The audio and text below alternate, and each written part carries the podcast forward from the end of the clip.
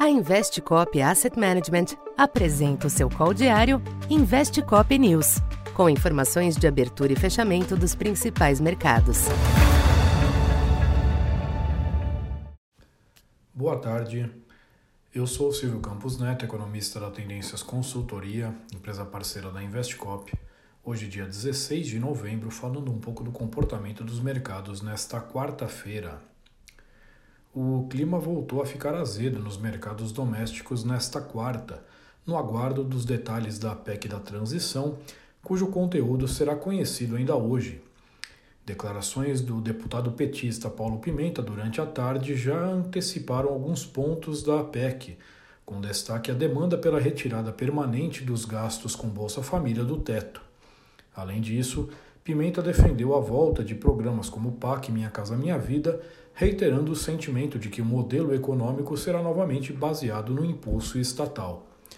Com isso, os DIs voltaram a subir de maneira intensa, com a curva precificando algum aumento da Selic no curto prazo. O câmbio teve forte alta de 1,5% para 5,38%.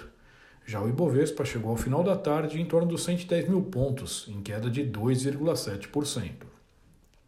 No exterior, o resultado mais forte que o previsto do varejo norte-americano trouxe cautela aos mercados, ao sugerir que o Fed terá que continuar avançando no ciclo de aperto monetário, mesmo que em ritmo menor. Com isso, as bolsas em Wall Street operaram no vermelho, com destaque para as perdas do S&P 500 e do Nasdaq. A curva de juros por lá intensificou sua inclinação negativa, com yield de dois anos sustentado pelo sinal firme do consumo, enquanto a taxa de 10 anos cedeu. O dólar apresentou sinais mistos com destaque para a recuperação de moedas europeias, após o arrefecimento das tensões ligadas à queda do míssil na Polônia, próximo à fronteira com a Ucrânia.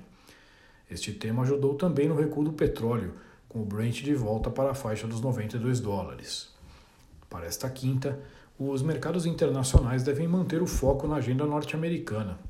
Seus dados do setor imobiliário devem continuar fracos a dúvida quanto ao comportamento dos pedidos de auxílio-desemprego em meio ao mercado de trabalho ainda aquecido no país.